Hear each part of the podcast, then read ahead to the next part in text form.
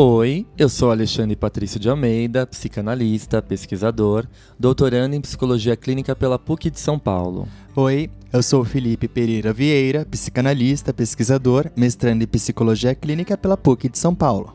Essa é a segunda temporada do Pílulas Psicanalíticas. Um quadro mais curto e dinâmico aqui do Psicanálise de Boteco. Nele, nós vamos falar de assuntos como amor, ansiedade, pânico, medo, inveja, ódio, tristeza, arte e diversas questões da vida cotidiana. Fiquem ligados, pois sua pílula semanal de psicanálise sai toda sexta-feira. Você não vai querer ficar fora dessa, né? Então, deita aí no divã e se joga nas suas neuroses.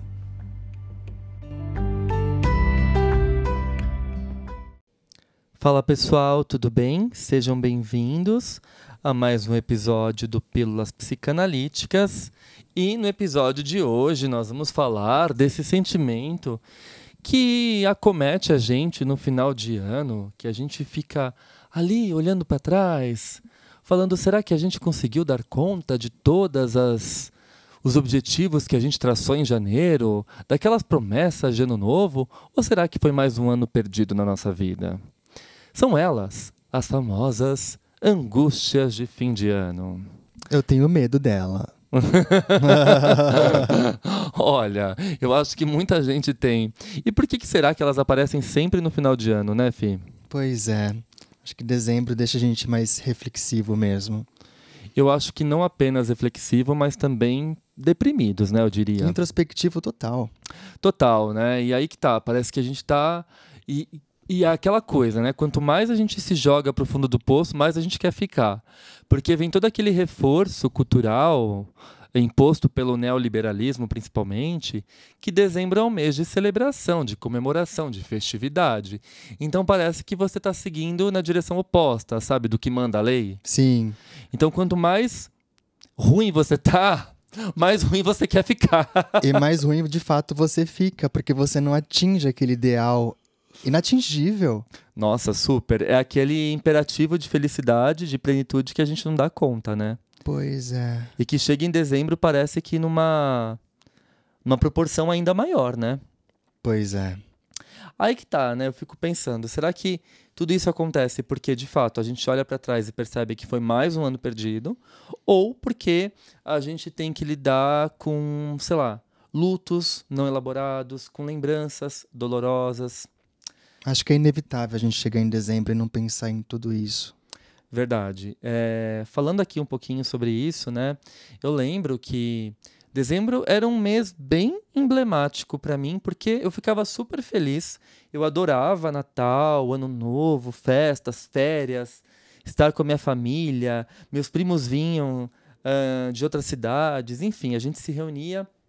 Mas acontecia uma dinâmica que eu não entendia muito bem. A minha avó paterna, né, que, como vocês sabem, eu era muito apegado a ela e ela acabou falecendo ano passado, né?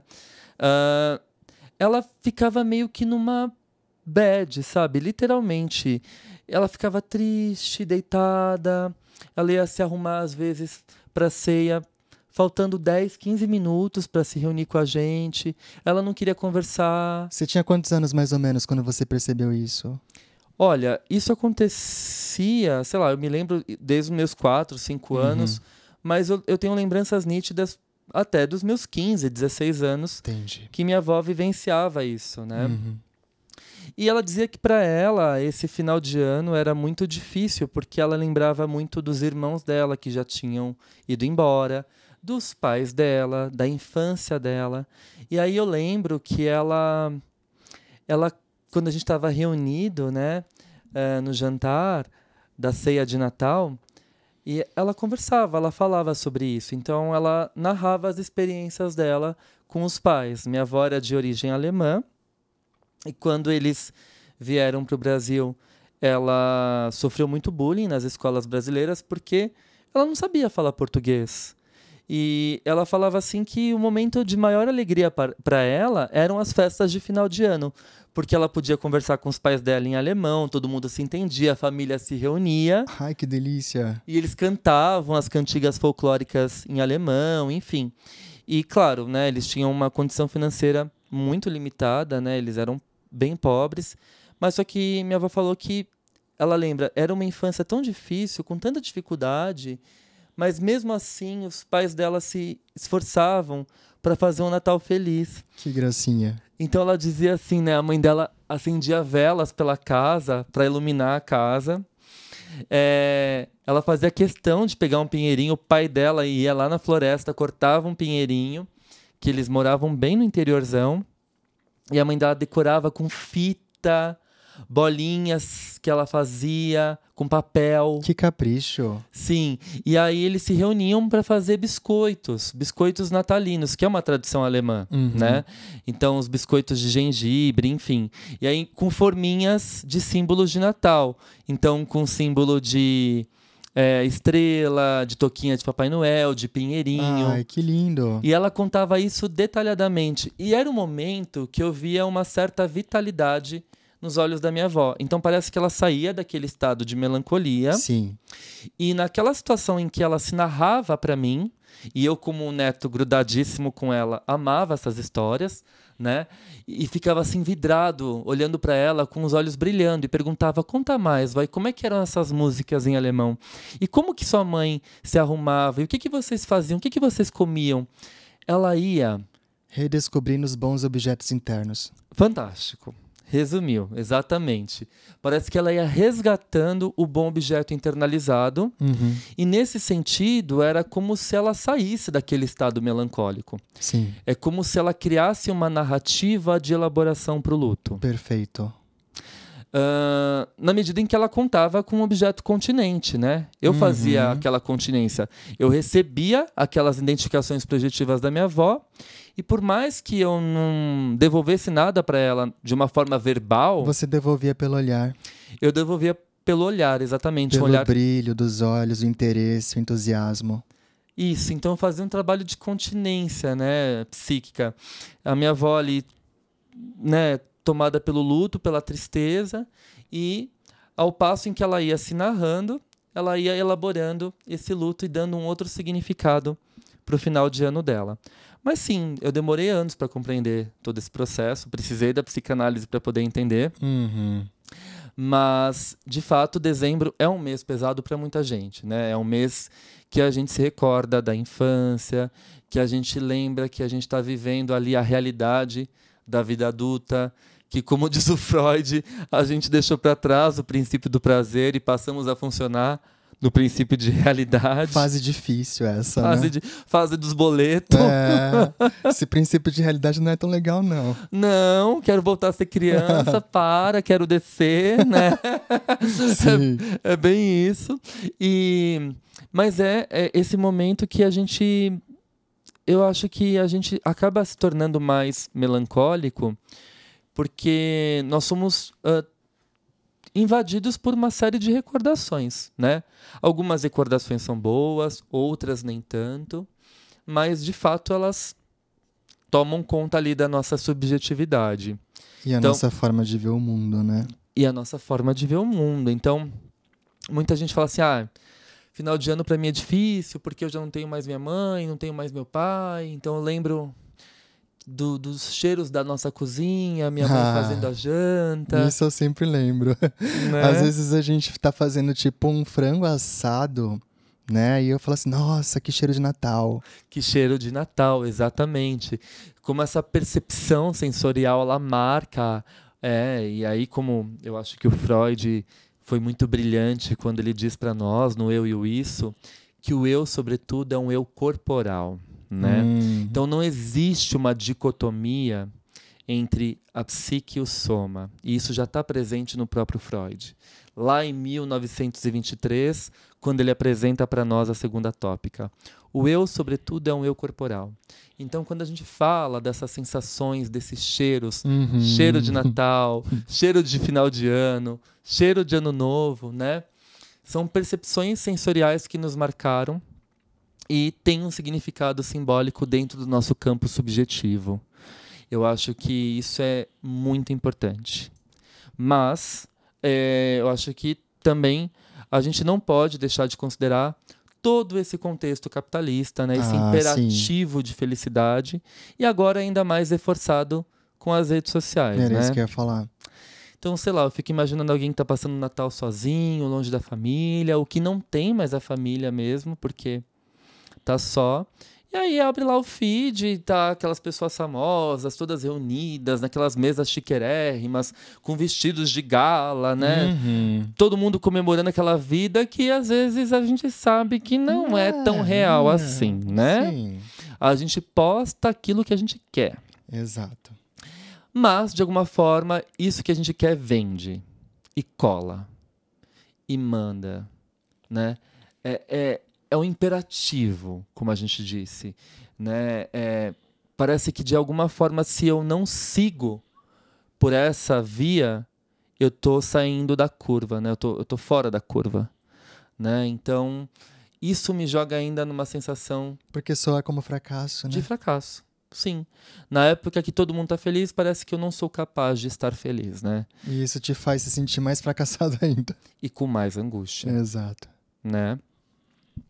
Bom, eu leio, é, falando desse assunto, né, na última coluna da Tati Bernardi na Folha de São Paulo, que foi publicada no dia 15 de dezembro, agora de 2022, a coluna ela tem justamente esse título que nós estamos trabalhando, né? Dezembro é foda. Força, você é pobre demais para abraçar a depressão. E aí a Tati começa assim, vou ler um pouquinho da coluna. Leia. Quando eu era criança, meus avós maternos achavam dezembro um mês tristíssimo. Diziam que já tinham sofrido a morte de muitos amigos e parentes, incluindo a mais impensável de todas, a de um filho, e que por isso não conseguiriam comemorar mais nada na vida. No entanto, celebravam jogos do Palmeiras, Copas do Mundo, aniversários, Páscoa. Era só dezembro que pegava para eles. E como pegava? Meu avô tinha o troço, que é igualzinho ao meu negócio, mas agora sabemos que se chama crise de pânico. E minha avó ficava com questões intestinais agudíssimas, soltava uma quantidade invejável de palavrões portugueses, contava a famigerada história de que, por conta de uma promessa, nunca mais poderia dizer a frase estou com preguiça, fazia uma mímica para a gente entender e, por fim, chorava e ia dormir. Caos, né? Total. Ah, e aí ela continua, né? Depois de um trecho, eu vou ler mais um pedacinho para vocês. Depois que meus avós morreram, minha mãe piorou muito. Passei a notar em seu rosto aquele semblante heróico de quem internaliza o mantra. Vai, não adoece não. Mais um ano, força. Nossa, sim. Você é pobre demais para abraçar a depressão. Hoje fica claro para mim que sou fruto de uma família que ria muito e não aparentava grande tristeza, mas era sim deprimida. E sei disso porque tenho a mesma doença. Nada grave que os paralisasse no resto do ano, apenas em dezembro. Nada grave que me bote de cama nos outros meses do ano, somente em dezembro. Eu tentei correr. Eu sou a única maçã da árvore da depressão da minha família que fez de tudo para cair muito longe. Eu rolei, dancei, capotei, me lancei, me esfolei inteira. Mudei de povoado, de arredores, de nome, de voz. E também fiz muita terapia. Apodreci e voltei verde, e apodreci e voltei verde. Um looping ensimesmado e repetitivo de negação genética, cognitiva, espiritual, existencial e psicológica. E isso tudo, ai ai, dezembro é mesmo foda e já estou chorando. Só me deixou ainda mais deprimida. Saudade da angústia de não pertencimento que nos unia. Tinha sim muito amor, muita fé e muito Natal. Um texto um texto. Ai, sim. Curiosamente, eu mandei esse texto para minha mãe, né? E ela leu e ela falou assim: Nossa, é verdade, né? A gente já tem esse atravessamento de passar um Natal meio triste, preocupados, com esse sentimento de solidão e ao mesmo tempo frus- frustração, resgatando alguns lutos, resgatando lembranças e memórias, né, da nossa infância. Mas é, eu fico pensando como isso tende a ser pior daqui a uns anos, né? Conforme a gente vai envelhecendo, a gente vai lidando com a finitude, com a perda das pessoas que a gente ama, e isso vai piorando, né? Então, de fato, dezembro é um mês tenso, Caótico. caótico. tomando como referência a teoria psicanalítica, o que, que a gente pode dizer sobre essa angústia? Será que Freud, Melanie Klein, Lacan, Winnicott, Bion conseguem explicar alguma coisa a respeito desse sentimento?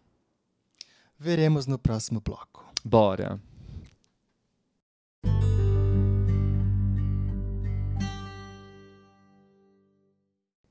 Bom, então para falar um pouquinho, né, de, de como a psicanálise entende esse fenômeno, a gente vai recorrer a algumas ideias de alguns autores que a gente estuda com bastante frequência, né? Freud, Melanie Klein e Winnicott, que são autores que a gente sempre percorre, volta. E eu encontrei algumas, algumas respostas, né, para para esse fenômeno das angústias de fim de ano num livro de um psicanalista kleiniano. Na verdade, ele tem uma inspiração é, de Klein Bion, é, que é o John Steiner, no livro dele Refúgios Psíquicos.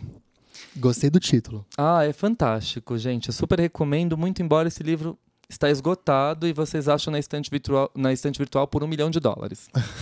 é, coisas né, da, da, da perspectiva kleiniana em nosso país. A gente hum. sabe que as editoras não publicam nada de Melanie Klein. Que coisa. Será que é porque a psicanálise é machista? Será que é porque os direitos autorais são caros? Ou será que é porque eles não têm interesse? Acho Bom, que as três coisas. As três coisas. o que é importante é que nós possamos estudar Melanie Klein, que é uma das autoras fundamentais para o pensamento e para a clínica psicanalítica. Maravilha. Bom, o Steiner ele diz assim, ele começa resgatando Freud e ele fala Freud, em 1917, no texto Luta e Melancolia, que a gente já trabalhou aqui bastante, né, várias vezes, inclusive tem um episódio lá do Café com Freud sobre esse texto Luta e Melancolia, descreveu o processo de luto com belos detalhes e enfatizou que na superação do luto é a realidade da perda o que tem de ser tão dolorosamente encarado. No processo, todas as lembranças ligadas a pessoa falecida são repassadas e o teste da realidade é aplicado justamente a estas lembranças, até que gradualmente toda a importância da perda seja avaliada. Freud diz assim: abre citação. O teste da realidade revelou que o objeto amado não existe mais. E, em seguida, exige que toda a libido seja retirada de sua ligação aquele objeto. Fecha a citação. Isso é Freud. Uhum. E mais tarde, ele vai dizer ainda, abre citação. Cada uma das recordações e situações de expectativa que revelam a ligação da libido ao objeto perdido encontra o veredito da realidade de que o objeto não existe mais.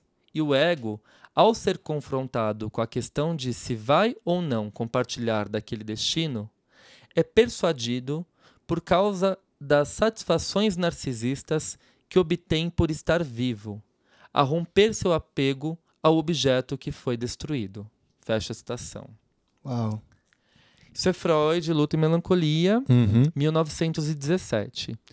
Então, o que, que ele está querendo dizer aqui para nós? Né? Que é, a gente passa a elaborar o luto quando a gente encara a perda do objeto. E quando a gente percebe que o nosso ego continua existindo, mesmo com o objeto perdido. Sim. Embora é, o que o Freud vai apresentar para nós ali em Luta e Melancolia é o risco de uma identificação narcísica com o objeto. O que, que isso quer dizer? A gente se identifica.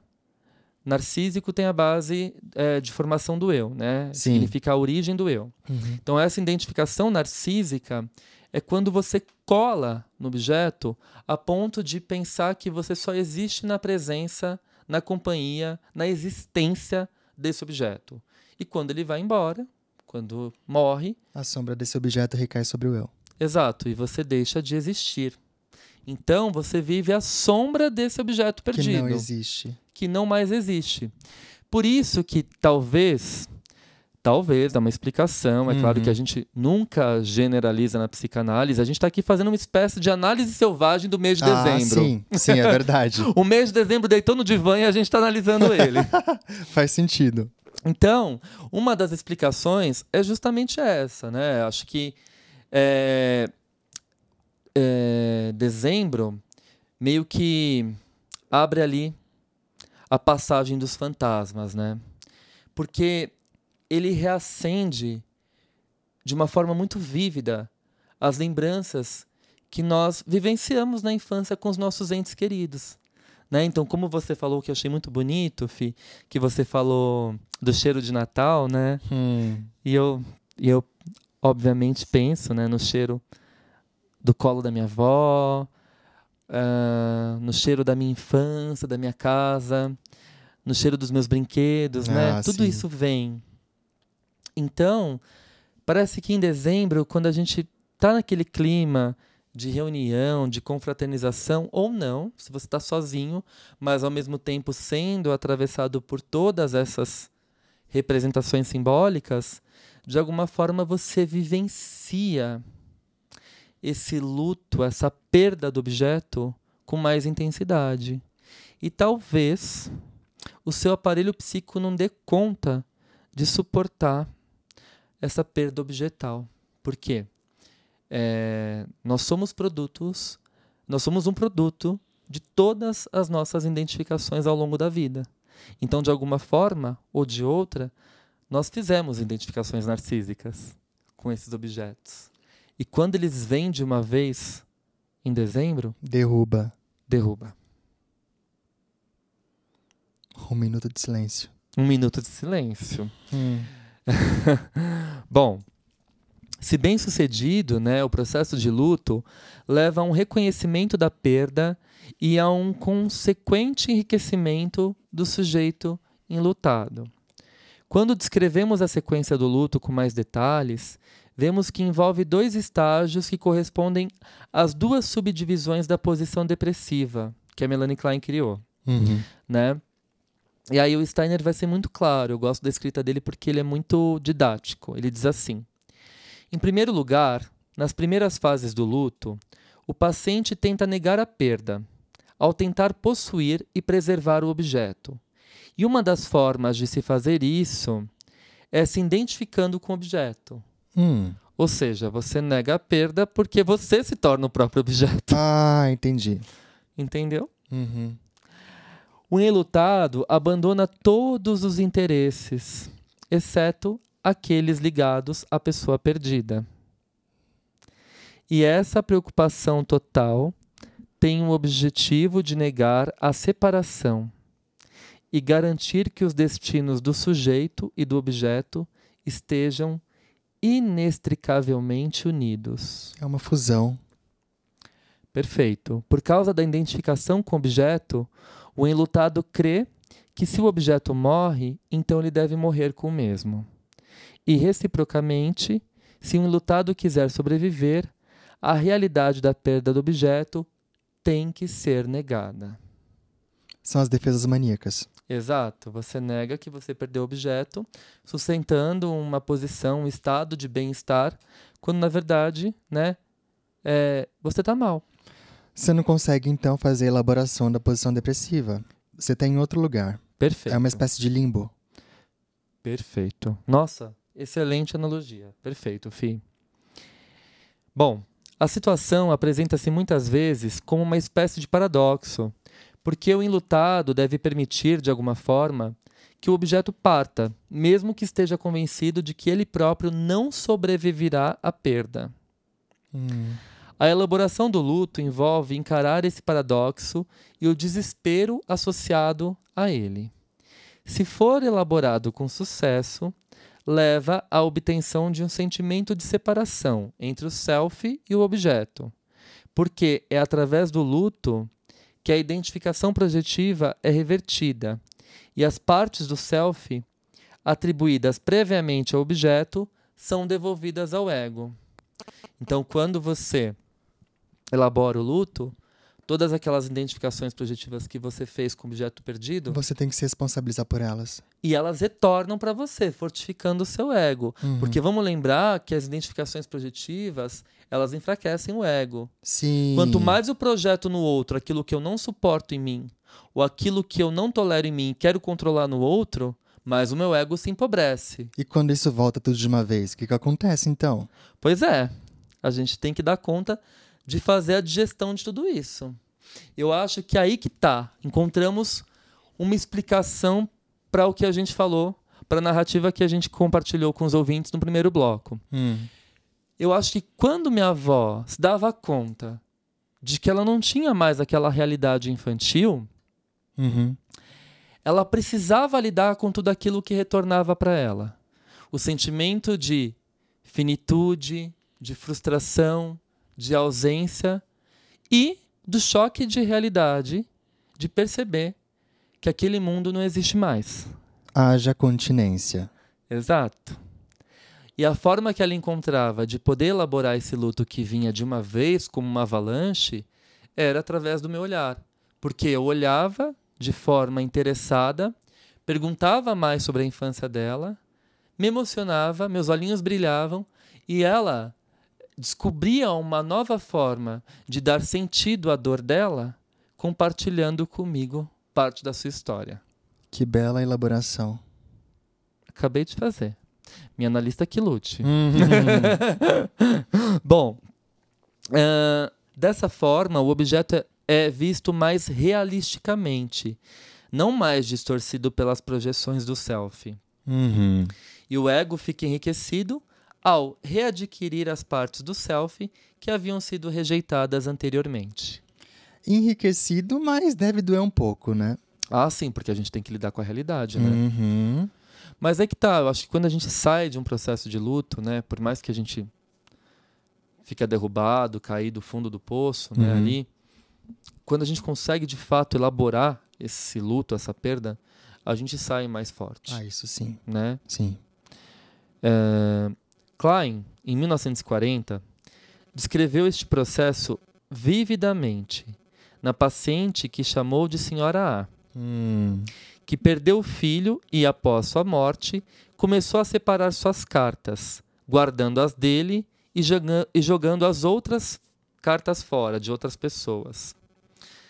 Klein sugere que ela estava inconscientemente tentando recuperar este filho e mantê-lo seguro, livrando-se do que considerava serem objetos e sentimentos maus. Ok. Em primeiro, ela não chorou muito. Em- perdão, em princípio, ela não chorou muito quando ela perde o filho dela, né? Essa senhora A, que na verdade é a própria Melanie Klein, tá, Uhum. gente? Quando ela perde o Hans num acidente eh, que desliza um pedaço eh, da montanha que ele estava caminhando e ele morre. E esse é o texto O Luto e Suas Relações com os Estados Maníacos Depressivos, Isso, de exatamente. 1940. Isso. Ok. Perfeito. Ah, então, ela, em princípio, quando ela perde esse filho, né, ela não chora muito. E as lágrimas não trouxeram o alívio que trariam mais tarde. Olha que Certo. bárbaro. Sim. Ela se sentia entorpecida e fechada. Ela também parou de sonhar, como se quisesse negar a realidade de sua perda real e temesse que os sonhos a pusessem em contato com ela. Nossa, essa que perda. interessante isso. E agora um recorte do texto da Klein, de 1940. Abre a Vejamos. citação. Ela sonhou então que via uma mãe com um filho. A mãe estava usando um vestido preto e sabia que o filho tinha morrido ou estava para morrer. Fecha a citação. Esse sonho colocou-a em contato com a realidade, não só dos seus sentimentos de perda, mas também com inúmeros sentimentos que as associações ao sonho provocaram, incluindo uma rivalidade que ela tinha com o filho, né, que parecia representar também um irmão perdido na infância, e outros sentimentos primitivos que precisavam ser elaborados e foram elaborados através do sonho. Perfeito. E aí a Klein continua. Abre a citação. Mais tarde, ela, a senhora A, que é a própria Klein, ela está escrevendo aqui em tom de autoficção, Uhum. porque ela está se narrando Exato. como minha avó fazia comigo, né? Sim. Mais tarde, ela teve um segundo sonho, em que estava voando com o filho e este desaparecia. Ela sentiu que aquilo significava a morte dele, que ele tinha se afogado. Ela sentiu que estava para se afogar também. Mas então fez um esforço, afastando-se do perigo de volta à vida. Corajosa. Deixou o objeto ir, né? Uhum. Aceitou a perda. Tem que ser forte. No sonho. As associações revelaram que ela havia decidido não morrer com o filho, Uhum. mas sobreviver. Eu acho que é isso, né? É isso Quando- que acontece. A gente encontra alguém que nos dê essa continência, a gente, a gente encontra uma razão para seguir. E às vezes não precisa nem ser uma pessoa. Pode ser a gente mesmo que vai dar essa continência, porque tem um propósito. Sabe, sei lá, tem um legado que eu quero deixar, tem, um que ter projeto que eu quero cumprir, Quando né? você tem um propósito, você tem uma razão Exato. pra continuar. Sim. No sonho, ela podia sentir que era bom estar viva e que morrer era algo mal. E isso mostrava que aceitara a sua perda. Experimentou dor e culpa, mas com menos pânico, já que perdera a sua convicção anterior da inevitabilidade da sua própria morte. Podemos ver que a capacidade de reconhecer a realidade da perda, que leva à diferenciação entre o self e o objeto, é o ponto crítico que determina se o luto pode prosseguir até uma conclusão normal. Certo. Isso envolve a tarefa de abandonar o controle. Opa. O que, que ela fala depois? Ai, meu Deus. Visando a posse do objeto e negando a realidade. Hum, Na fantasia inconsciente, isso significa que o indivíduo precisa encarar sua incapacidade de proteger o outro. A gente não tem controle de tudo, nem de todos. não. E eu acho que dezembro também aponta para isso, né? Quando a gente olha para trás e fala assim, poxa, eu queria ter dado um- uma condição melhor de vida para os meus pais, queria ter ajudado os meus avós, Surge muitos queria, né? é, gostaria de ter é, bancado uma escola melhor para o meu filho. E aí você olha para trás e fala, não consegui. Você tem que aceitar tudo isso. Você tem que aceitar que você não exerce o controle. Aí é que tá, né? É só a partir do momento que você aceita que você não tem controle e domínio sobre as coisas que acontecem com você, que você consegue realmente entrar num lugar para mudança. O que, que você faz com isso que você não atingiu? A partir do momento que você continua negando, isso também é um controle. Você está controlando a dor que essa perda vai causar sobre você. Perfeito, é um controle onipotente que é a própria defesa maníaca. Exato. Então nada muda. Nada muda. Não tem mudança psíquica. Não. Bom, é, esses processos né, de, de superação do luto envolvem dor e conflito mental intensos. Exato. E parte da finalidade do trabalho do luto é resolvê-los. Coisa que não é tão fácil assim, né, gente? Por isso que às vezes a gente precisa de um continente. Exatamente. E por isso que existem momentos da nossa vida que a gente vai estar, sim, mais depressivo, né? Eu acho que dezembro é um, é um momento. É um gatilho. É um gatilho. É um mês que... É a passagem do ano. Você vai se afastando cada vez mais daqueles objetos que ficaram para trás. Exato. Exatamente. Gera, gera angústia, conflito interno, Perfeito. turbulência total. Perfeito. Perfeito. Muito bem. Acho que dá para falar um pouquinho mais sobre isso para finalizar. O que fazer então com dezembro? Será que existe 10 passos para seguir e resolver essa tristeza, essa angústia? Olha, se tiver, eu quero saber. Vamos revelar isso no próximo bloco. Só que não, né? Não sei. Próximo bloco, vamos nessa.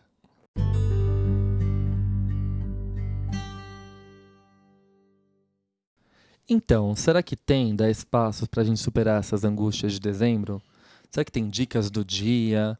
Será que a gente ia assim tomando um chá vegano, como diz a doutora Rosângela, que eu adoro? Oi, tudo? Gratiluz. Gratidão, gratitudo. Hoje, olá, Gratilovers. Eu tô aqui hoje para ensinar vocês a fazer uma dieta vegana para superar as angústias de dezembro. Brincadeira, gente, não tem, tá? Infelizmente E nem não 10 passos, né? nem 10 passos para, nem checklist, nem. Não tem, não tem. Bom, mas tem algumas coisas que a gente pode pensar a respeito. Eu acho que a proposta da psicanálise é justamente essa, né? Causar inquietações, provocações e colocar a gente em movimento.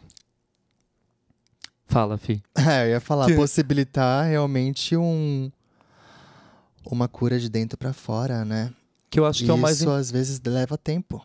que eu acho que é o mais importante, né? Quando a gente para para pensar nessa cura de dentro para fora, a gente é, pode cogitar a hipótese da verdadeira elaboração, né? Exato. E aí a gente coloca em primeiro lugar o ser antes do fazer. Exato. Quando a gente fala de todos esses atravessamentos culturais, eh, principalmente impulsionados pela era neoliberal de consumo, de felicidade, Exato. né?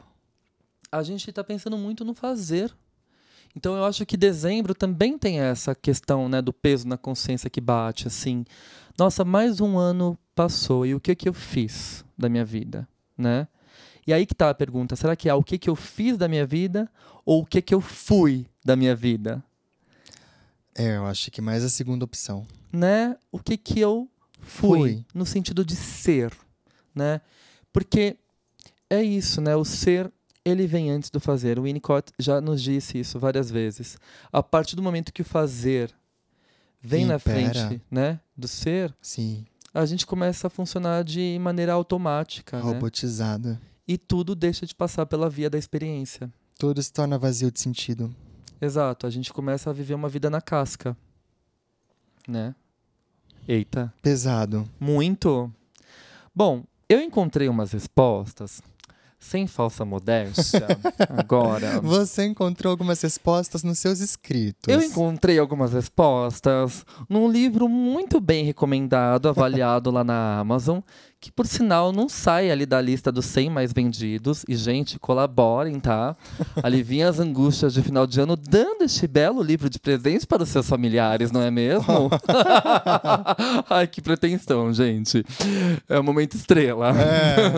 É, bom, eu vou ler sim um- uma passagem que eu escrevi nas considerações finais do livro Perto das Trevas, A Depressão em Seis Perspectivas Psicanalíticas, que foi publicado esse ano em parceria com o professor Alfredo Nafaneto, ah, pela editora Blucher.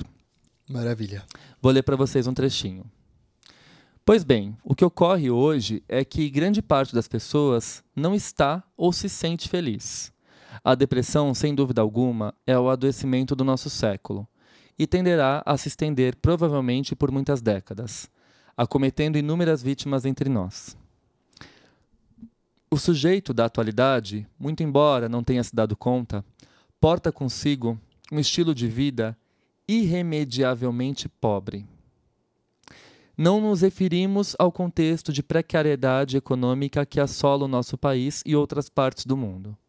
Apesar dessa questão ser extremamente relevante, pois o desemprego, a sensação de inutilidade, uma vida miserável, sem quaisquer condições mínimas de dignidade, também são fatores que favorecem o surgimento do estado depressivo.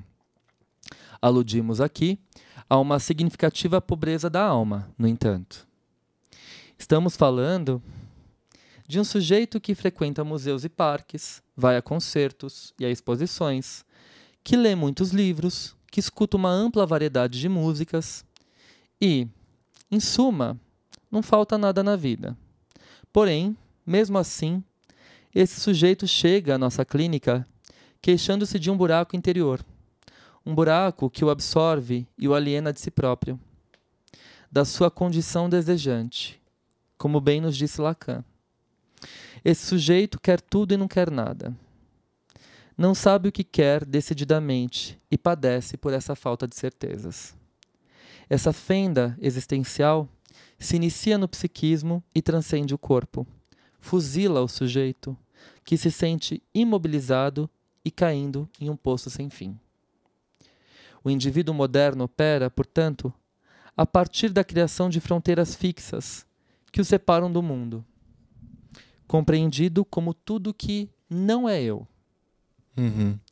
E que devem permanecer intactas para que a consciência e a racionalização sejam soberanas. O homem da atualidade é funcional. E, com essa funcionalidade, guiada pela filosofia da produção, perde-se o brilho e a capacidade de fascinação. O preço que se paga por essas fronteiras é o fosso que se acentua e abafa as percepções afetivas, sensoriais estéticas, impedindo que a imaginação e a criatividade nutram os elementos mais singelos da vida, desde uma leve brisa do ar até a riqueza do canto dos pássaros. Hum. Uma escrita é uma escrita, não é, gente? gente, é... eu acho que essa passagem do meu livro ela serve bastante para a gente pensar sobre as questões que apareceram nesse episódio. Uhum. Por fim, eu queria dizer uma coisa para vocês, né? Eu acho que a gente não precisa uh, ficar preso né, nesse imperativo de estar com a família. Às vezes, estar com a família não te faz bem. Exato. Às vezes, suas opiniões são completamente diferentes das pessoas da sua família. Às vezes, você não tem afinidade com alguns parentes. Às vezes, você quer ficar sozinho. Ou às vezes, você quer ficar com alguns amigos. Exato, né? Às vezes você quer ficar com seus pets. Às vezes você quer ficar com seu gato. E tá tudo certo, né? É... Então, eu acho que se fosse para dar uma dica, né? coisa que a gente não costuma fazer. E aqui a gente, claro, está tomando como referência todos os autores que a gente estuda. Curta esse final de ano do seu jeito, sabe? Sem esse imperativo de ser feliz. Apenas viva, Eu... tentando ser uhum. antes de fazer. Lembrou uma música da Peach. É. Ela falava: Seja você, mesmo que seja bizarro. Ah, é verdade. A, a, música se chama Máscara. Sim. Acho que foi o primeiro single dela. Que, e de fato é isso mesmo. Que é a representação do falso self, é né? Exato. Seja você, mesmo que seja bizarro, bizarro, bizarro. Verdade. Ela fala isso. Verdade, super. Eu acho que é isso, né? Aí que tá. Até que ponto nós estamos dispostos a bancar o nosso ser e encarar os nossos lutos e as nossas perdas. Fica essa interrogação, essa provocação. e que a gente possa conseguir lidar um pouquinho melhor com essas angústias de dezembro. Ah, sim, que a mudança venha de dentro para fora. Total. É isso? É isso. Um beijo, gente. E até, até o... semana que vem, porque Exato. tem tem chá com Winnicott, sim. Vai ter. Esse podcast não vai estar de férias. Tá tendo. Tá tendo. Então, para ter mais, sabe? Compartilha, colabora aí, né? Ah, Passa gente. pros amigos. Sim. Faz uma publi também, Felipe, do seu grupo de estudos Não, do Winnicott. Então, Conta pra vamos nós. Vamos falar dos grupos de estudos. Fala. Gente, matrículas abertas. Me busquem lá no Instagram. Eu deixei um, um post fixado com todas as informações. Quem tiver dúvidas, é, é, só me mandar um direct. A partir de fevereiro do ano que vem, eu vou estar tá ministrando. Eu vou estar tá ministrando. Eu vou estar tá ministrando. Aí tá numa linguagem meio assim, né? De, de, de, de telemarketing. tá ministrando. Oi, senhora, a senhora gostaria de estar assinando então, essa. Não, não, mas. É... Ai, eu adorei o fala, Então, gente, é, faremos então um grupo de estudo sobre o livro Brincar e Realidade. Gente, ele ficou sem graça. Preciso dizer os bastidores. Nós não vamos vamos cortar essa passagem. Não. O Felipe ficou super sem graça. Ai, errar é humano. Errar é humano, verdade. É isso mesmo. É isso mesmo. Mas olha, gente, também tem os grupos do Alê. Dei uma olhada lá, tá tudo fixado lá no, no, no Instagram. A, arroba Alexandre Patrício e arroba Felipe PV. Isso. Gente, uh, o ano que vem é, eu vou lecionar uh, seminários teóricos, né? A gente meio que deu um um upgrade aí nos grupos de estudos, eles se tornaram seminários teóricos e eles vão ter temas específicos, né? Às segundas-feiras, nós vamos trabalhar com o tema O Freud da Segunda Tópica, Diálogos com Lacan. Às terças-feiras, uh, teremos o seminário O Pensamento Kleiniano e as Influências Diferem-se. E às quintas-feiras, trabalhare trabalharemos com o seminário o Winnicott, processo de amadurecimento e o ambiente facilitador. Lembrando que são sempre dois encontros por mês, com aulas ao vivo pelo Zoom e gravação disponível por 10 dias para quem não consegue participar em tempo real. Então, se você está aí, colocou no seu checklist de promessas para o ano que vem estudar psicanálise, sejam muito bem-vindos aos nossos grupos. Eu digo mesmo. O Fi tá super empolgado, preparando aulas lindíssimas para vocês, é, até porque o Winnicott faz parte da pesquisa de mestrado dele dentro da PUC de São Paulo. Uhum. E esses, esses três autores eu sigo trabalhando, né? São os, os meus três autores de base, Ah, os meus também. né? Juntando com Ferenc e com Bion, que são... Ferenc eu trabalhei bastante no doutorado. Então, é, fica aí o convite para vocês estudarem com a gente no ano que vem, participar dos seminários, do grupo, do FI, trocar ideias, aprender e... E vamos aprendendo juntos, né? Porque Sim. a psicanálise é um estudo contínuo. A E- gente também aprende enquanto ensina. E eu acho que ela reside justamente aí, né? nessa beleza da humildade de admitir a nossa condição de não saber. É sobre isso. É sobre isso. Gratidão, gratiluz, gratitude. Gratitude. Brincadeira! é isso, gente. Um beijo. Um beijo. Bom. Ah, tem Natal já semana que vem? Como é que é? Como é que tá esse Não, calendário aí? que- Me conta. Ah, sábado vai cair dia 24. Ah, sábado é 24. Olha, presente de Natal. Então vocês vão poder ouvir, ó. Semana que vem o com Winnicott já deixa, bota assim, ó, no home theater, no meio da família, assim, ó, bota. O programa de Natal vai ser dessa noite. Ouvir os meninos do podcast. Tá e ajuda a gente a chegar lá no top, no top 30, top 20 do, do Spotify, gente. Olha que maravilha. Ajuda nós. Beijo, tchau. Beijo, tchau.